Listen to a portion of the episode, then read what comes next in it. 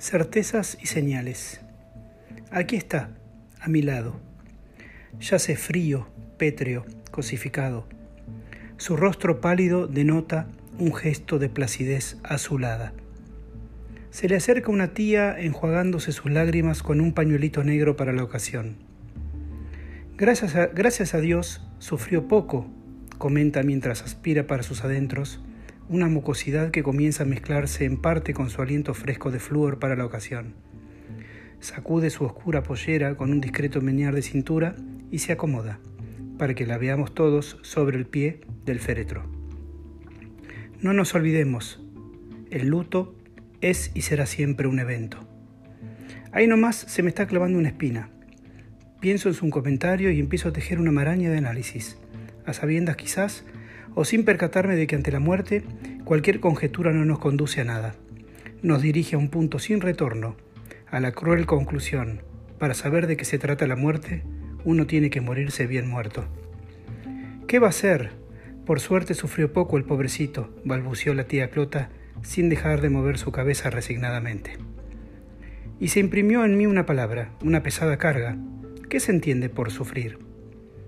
Supongo que el sufrir constituye una condición primordial en los sentimientos de cada uno. El dolor se sufre, se refleja como inevitable, como indomable. Una herida, un desencanto, una pérdida, un amor, un odio, todos duelen, todos se sufren y el dolor propio genera el dolor ajeno como contrapartida. Y en estos casos se afirma el sufrimiento, se aferra como sanguijuela y te exprime, dejándote vacío, seco. Es verdad, la tía Clota está en lo cierto, el muerto ha dejado de sufrir en vida. Sin embargo, ha nacido para él un sufrimiento más intenso, el de la inexistencia. De ahí que la muerte pícara, que nos invita repentinamente a su mesa, con o sin aviso previo, se caracteriza por ser, y aquí la palabra mágica, injusta. Te da y te quita todo en un abrir y cerrar de ojos. Te lleva de la mano mansamente hacia un final. Uno vive una vida de sentir, de enamorarse, de apreciar la sonrisa de una madre, de oír el canto de los pájaros, de degustar algún sabroso manjar, de respirar y percibir el aroma de las flores, de acariciar, de acariciarse, una vida de meditar, de luchar, de proyectar hacia un futuro que no existe, de experimentar, de aspiraciones, de sensaciones y de miserias. Uno vive una vida única, irrepetible e irrefutable. Pese a ello, en un instante, en un flash, como el crispar de los dedos de las manos, uno injustamente desaparece de este mundo, o lo que es lo mismo, el mundo desaparece injustamente para uno que está muerto. Podrán subsistir para los demás el mundo y lo que nos rodea, pero de a partir de mi propia muerte mueren para mí. El mundo es uno, existe en la medida en que yo viva, y no hay vueltas que darle. Algunos rescatan la obra de los hombres, como lo que queda de ellos para generaciones futuras. Va de suyo que no es mi ánimo negar su existencia, pero entiendo que las obras podrán perdurar en la memoria de la gente por un breve lapso, digamos por dos o tres generaciones, y luego al olvido. Se archivará solo en alguna de las mentes de los seres que disfrutaron o se resignaron ante la magnitud de dichas obras, pero al apagarse la última vela, al nublarse la última razón testigo, será el momento de la desaparición de ese hombre y de su obra del mundo de los recuerdos ajenos. Quedarán minorías absortas de formación e información intelectual que difundirán algunas obras de pocos hombres que consideran de importancia para la humanidad. Sin embargo, respecto a la humilde vida de ese hombre que las provocó, ni resquicio. En otras palabras, uno pelea por la vida, se ocupa, se preocupa, la goza, la adorna, la seduce, transmite su energía y la capta, se comunica con el otro, se relaciona, forma una familia, la protege, la educa y se esmera en serlo. Cuida la vida, lucha por no morirse o se resigna a dejarse morir. ¿Para qué? En un segundo, todo el colorido cambiante. Pueden coexistir blancos radiantes con negros profundos y todas sus gamas. Todo ese colorido cambiante que nos ofrece la vida se convierte en una línea recta infinita de oscuridad y hastío. ¿Es justa la muerte? ¿Es justa la vida? La tía Clota se me acerca y me palmea un hombro. No somos nada, Fernandito, me dice. Ya lo sé, tía, le digo. Pero no obstaculiza mis ideas, no las interrumpe, sino que las inspira, activa mis certezas, aviva mis llamas. No somos nada, me dijo. Puede ser. ¿Seremos algo luego?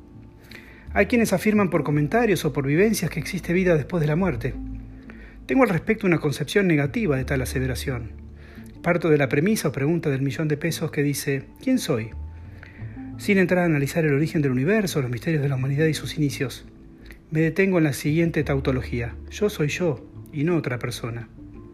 Pese a esforzarme un poco, no recuerdo fehacientemente y no he encontrado categóricamente ningún indicio que me lleve a pensar en que con anterioridad a mi nacimiento haya sido otra persona más que esta que soy ahora, que haya vivido otra vida.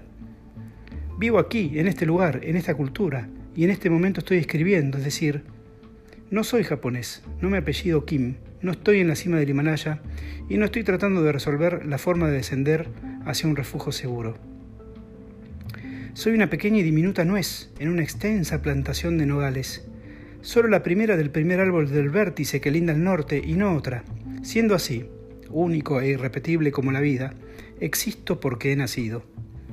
Renuncio por lo tanto y que me perdone el muerto, a cualquier otra expresión de vida que no sea la de pensar con mi mente, trasladarme con mis propias piernas o brazos, mirar con mis ojos, sentir una angustia manifestarse a través de un pequeño malestar en mi pecho, sudar levemente mis propias manos y sonrojarme cuando un amor me dice que te quiero, llorar a mares, por alegrías o tristezas, soñar vivir.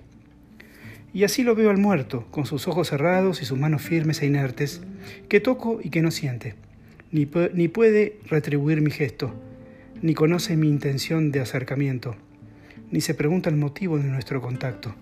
Está muerto y no lo sabe. Los que manifiestan convencidos que el alma del muerto bien podría estar sobrevolando la habitación mortuoria, filtrándose entre las coronas de flores, susurrando en los oídos de los presentes, captando a través de alguna expresión metafísica mis pensamientos, que me perdonen. Y que me perdone el muerto, no va conmigo, lo siento. Cuando se termina, es el fin.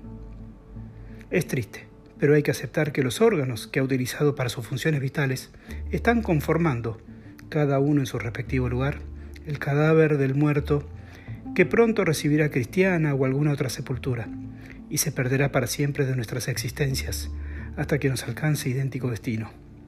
Ojo, no lo inventé yo, me, me ampara la autopsia que respalda científicamente mis dichos.